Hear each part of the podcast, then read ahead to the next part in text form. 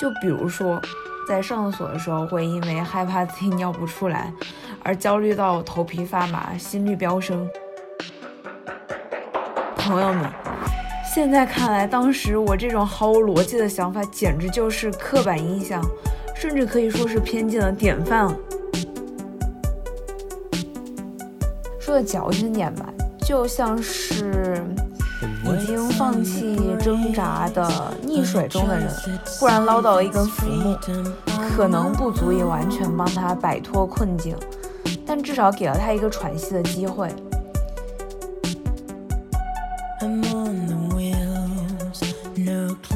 在把我交给护士之后，他竟然还跟医院借了个桶，然后借了水，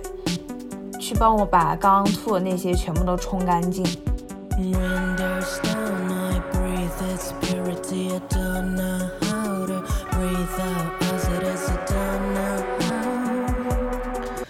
大家好，欢迎收听今天的《少年图南》，我是图南。这期节目的灵感来自我前段时间在知乎上看到一个问题，大概问的是日本人都很薄情吗？当时我看到这个问题的时候。突然联想到前段时间在日本快要过年的时候，他们过年不像咱们会在大年三十的晚上一大家人聚在一起，自己家做一顿丰盛的饭菜，他们一般会吃一种叫 C 七六里，呃的，说是一道菜，但又不只有一样，大概描述起来就是把不同的小菜放在一个匣子里。这个 O C 七六六里说起来还挺复杂，我就不在这儿细讲，以后有机会再单独录一期。因为那个做起来挺费时间，所以大多数日本人都会选择在各大百货或者超市里定做。那天逛超市的时候，正好看到了一份关于订这个 O C 七六里的广告，上面就刻意强调了一切原料都非中国产这一条。因为中国是很多国家的食物的出口国嘛，所以在日本人印象里会有这种中国产的东西质量都不是很好这种刻板印象。所以这个问题也是同样的，只是因为提问者出于被标签化或者受到刻板印象的影响，再加上自身对于其他国家社会文化的不了解，所以对那个在自己不熟悉的社会中生活的人们。才会产生这样的好奇而已。不过，我想强调的是，每个人都是不同的个体，你没法去一个我们以为的某个国家的社会现象去定义生活在那个国家中的每个人。当然，我今天也不是想要对刻板印象之类的问题进行严肃讨论，只是想单纯的以个人经历。通过一个讲故事的叙述方式，向大家呈现一种最真实的直观感受。首先要讲的事儿，应该是在去年疫情刚在日本爆发的那段时间，大概三四月份左右吧。当时日本出了一个紧急事态宣言，大概就是呼吁人们在家待着，没事儿别出门之类的。当然，这种呼吁很明显没有什么卵用，人家该出门还是出门。顺便说一句，上上周的时候，日本因为感染人数每天七八九千，居高不下，所以又发了第二回紧急事态宣言。但是上班高峰期的时候，电车上人一点没少，而且今天带我家猫去医院做检查的时候，也是冒着生命危险跟人挤了电车，所以谁也别说谁。话说回来。总之，第一次紧急事态宣言发出的那段时间，我整个人的状态可以说是正处在目前人生当中最糟糕的一段生活里。因为那段时间是我焦虑症最严重的一段时间，正好又碰上疫情，所以每天只能待在一个只有二十平的小房间里，哪儿也去不了。这其实就更进一步加深了我的焦虑情绪。焦虑症。常见症状之一就是会为了一点小事儿，可能在正常人眼里根本不是问题的事情而焦虑。就比如说，在上厕所的时候，会因为害怕自己尿不出来而焦虑到头皮发麻、心率飙升。这个听起来好像是老年男性才会有的烦恼。总之，在那期间的某一天早上起来，我突然开始发烧。大家也都经历过那段人人自危的日子，所以可以想象一下，在那种节点，别说是发烧，可能就算只是流个鼻涕或者打个喷嚏，就会开始各种进行自我诊断。但当时家里没有体温计，所以并不能完全判断体温到底是有多少，只是凭着以前发烧经验，判断自己可能正处在一个低烧阶段。那段时间，线下药妆店就不用说了，网上温度计基本也都卖断货了。即使有货，送到也是一个月之后。仅剩的可以迅速配送到家的那个价格，我一点不夸张，一万多日元，差不多一千人民币左右。看到这个价格，我当时心情非常复杂，就是那种愤怒中又透着心酸。我就好奇，这体温计上是镶了钻还是怎么着？他们凭什么敢定这么离谱的价格？但是，竟然还是有人买了，就是这群冤大头们才给了这种黑心商家有恃无恐的权利。于是我当时就放下狠话，就算是烧死，我也不买这破玩意儿。但当时又非常焦虑，所以坐在椅子上就开始胡思乱想。就连我是如何在家死了一个月，谁也不知道，直到尸体发臭才给人抬出家门的场景，我都想象出来了。后来焦虑情绪越发严重，甚至出现了那种让人难以忍受的窒息感。所以为了稍微缓解一会儿，我就想说能不能找人借个温度计来用。但因为那个时候我基本没有什么朋友。为数不多的朋友也离我家特别远，所以就打算厚着脸皮去敲隔壁邻居家的门，问问看人家有没有温度计。其实去之前内心无比纠结，因为那个时候我也觉得日本人好像都挺冷漠、挺不好相处的。我在现在这个地方住了快两年，期间从来没有跟隔壁邻居有过任何交集，所以在这种前提下突然去打扰人家。而且还是因为想借温度计这种理由，人家肯定会觉得非常奇怪。于是，在去摁隔壁的日本女生的门铃之前，我选择先去找我对门那家越南人。当时好像就觉得，因为越南和我们一样都是发展中国家，所以他们国家的人应该会比日本这种资本主义社会中的人要好相处。朋友们。现在看来，当时我这种毫无逻辑的想法简直就是刻板印象，甚至可以说是偏见的典范。所以，摁 了那家越南人的门铃之后，让我感到震惊的事情发生。因为我其实从猫眼里注意到房间里本来是有光的，但是在我摁完门铃之后，光瞬间就暗了。感觉观察猫眼这种行为听起来莫名像那种图谋不轨的人才会做的事儿。总之，我看到灯灭的那一瞬间，感觉自己心里的希望的那个小火苗也灭了。于是又抱着死猪不怕开水烫的心情，摁了隔壁日本女生家的门。没想到她竟然给我开门了。这其实是我们第一次正式见面，在此之前我完全不知道她长啥样，根本没跟她讲过话。但在看到她的脸之后，我真的只想抱着她大喊“仙女姐姐”。不说其他的，就她的颜值，以我的审美标准来看，绝对算是 top level 那个级别的。很多人可能受二次元或者日剧的影响，觉得日本女生走的要么就是桥本环奈那种清纯可爱的类型，要么就像新垣结衣或者是李美那样邻家姐姐。当然，她们肯定都是好看的，但我个人最欣赏的其实是那种。经常出现在日杂里的模特的长相，也并不是所谓的高级脸，只是他们都有自己很鲜明的特色，非常抓人的那种。和我们大多数亚洲人比较扁平的面部特征比起来，日杂里经常出现的模特，他们的五官都非常立体，会给人一种说不清的混血感，比如小松菜奈或者水原希子之类的。而住我隔壁的日本女生就是这种类型。如果他当时没有开口说话的话，我真的以为他就是混血，因为他五官其实比很多杂志上的模特还要精致不少。而且因为开门的时候他只穿了一件紧身毛衣和打底裤，所以可以看得出来身材也很棒，凹凸有致的那种。天呐，越说感觉自己越像个变态。不过大家放心。主播目前还算笔直，虽然如果我女神愿意跟我谈恋爱的话，我会毫不犹豫答应的，就是了。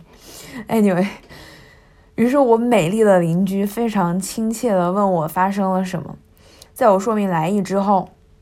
他一脸抱歉的跟我说，他也正因为买不到温度计而发愁。后来没办法，只有回家待着。大概十分钟之后吧。我突然发现门上的那个信箱里被人塞进了一张小纸条，上面用日语和英文写了几句话，内容大概是看我脸色不太好，呃，他很担心，就跟我说如果有什么需要或者怕自己被感染的话，可以拨打哪些求助电话，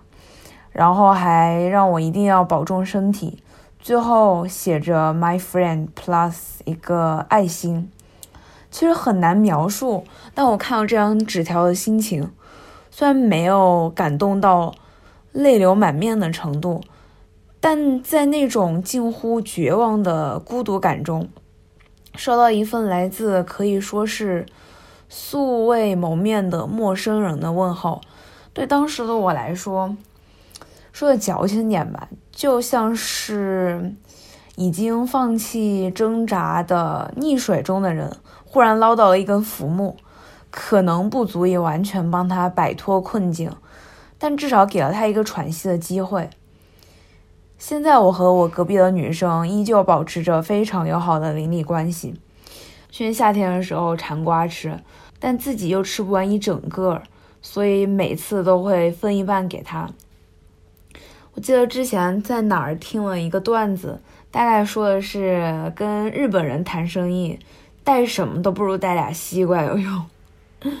所以隔壁姐姐也经常会给我送些点心、蛋糕之类的。而且在我还没养猫之前，每周最开心的一天就是周五，因为那天她男朋友会上她家，然后因为日本房子隔音效果都不是很好嘛，所以在我家就可以听到他家时不时传来的那种说话声或者笑声。就会给我一种莫名的安心感。我越说越觉得自己像个偷窥狂。朋友们别走，听我解释。总之，因为这件事儿，再加上在这边生活的时间越久，最开始由于刻板印象带来的对日本人那点莫名的排斥心理也完全消失了。如果说我邻居让我卸下对日本人的戒备心。不久之后发生的另一件事儿，甚至让我有些发自内心的觉得日本人都真的好可爱啊。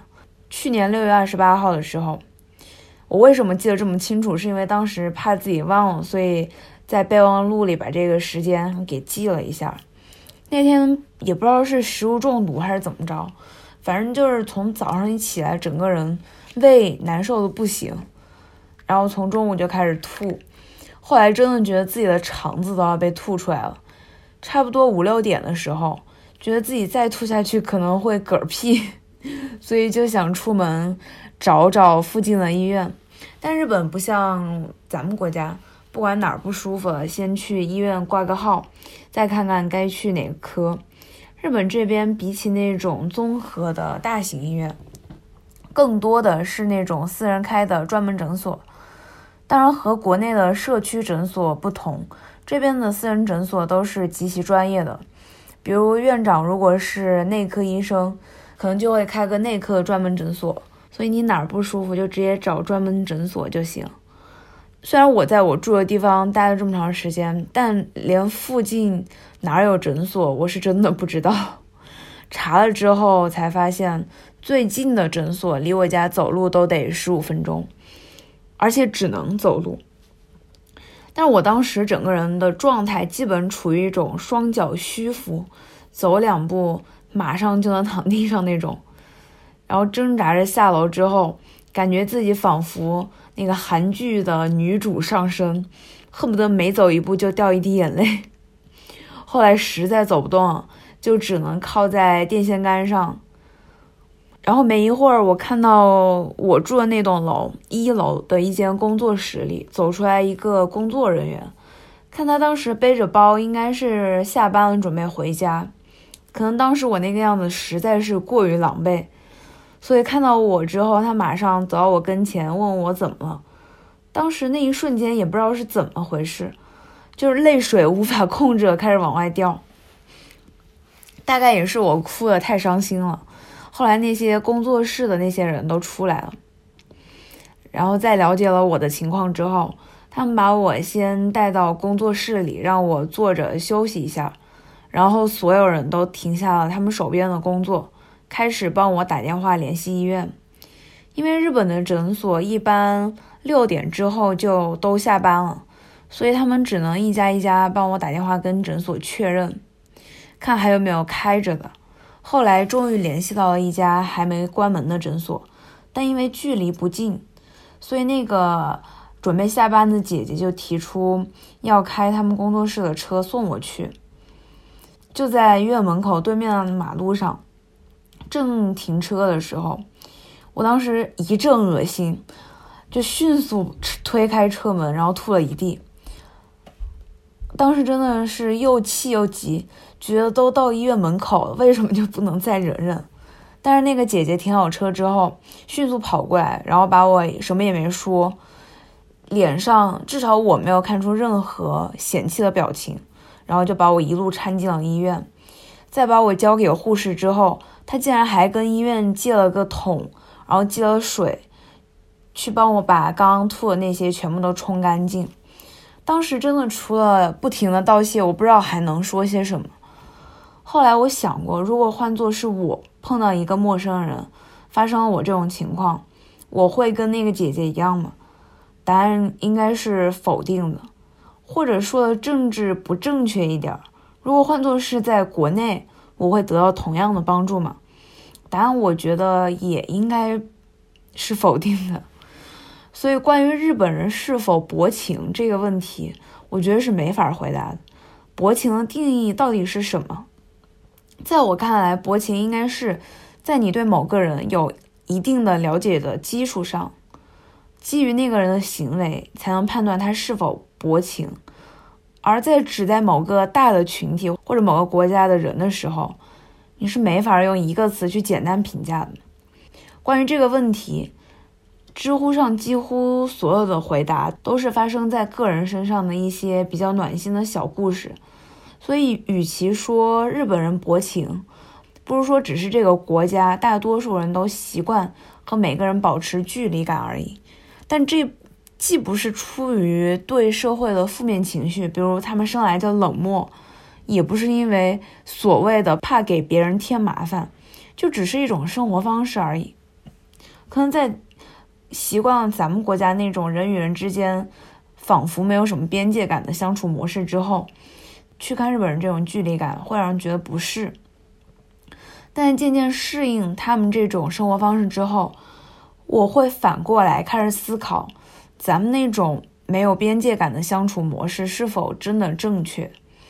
所以，比起从互联网上看一些抽象且冰冷的信息，我觉得更好的还是应该去真正认识那些人，和他们聊天，了解他们的生活。顺便说一句，我家现在冰箱里还放着昨天隔壁邻居送来的芝士蛋糕。今天白天下楼的时候，还跟楼下工作室的人打招呼，聊了会儿天。他们都是多可爱的人。那今天就跟大家聊到这儿了。哎，说的我现在心头还是热的。希望你们也能听得开心。咱们就下期再见了，拜拜。With the sunshine Says this is the warmth I used to hold in the is the key I don't know why I don't know why I can see the stars And now they are twinkling above us We wait for toilet.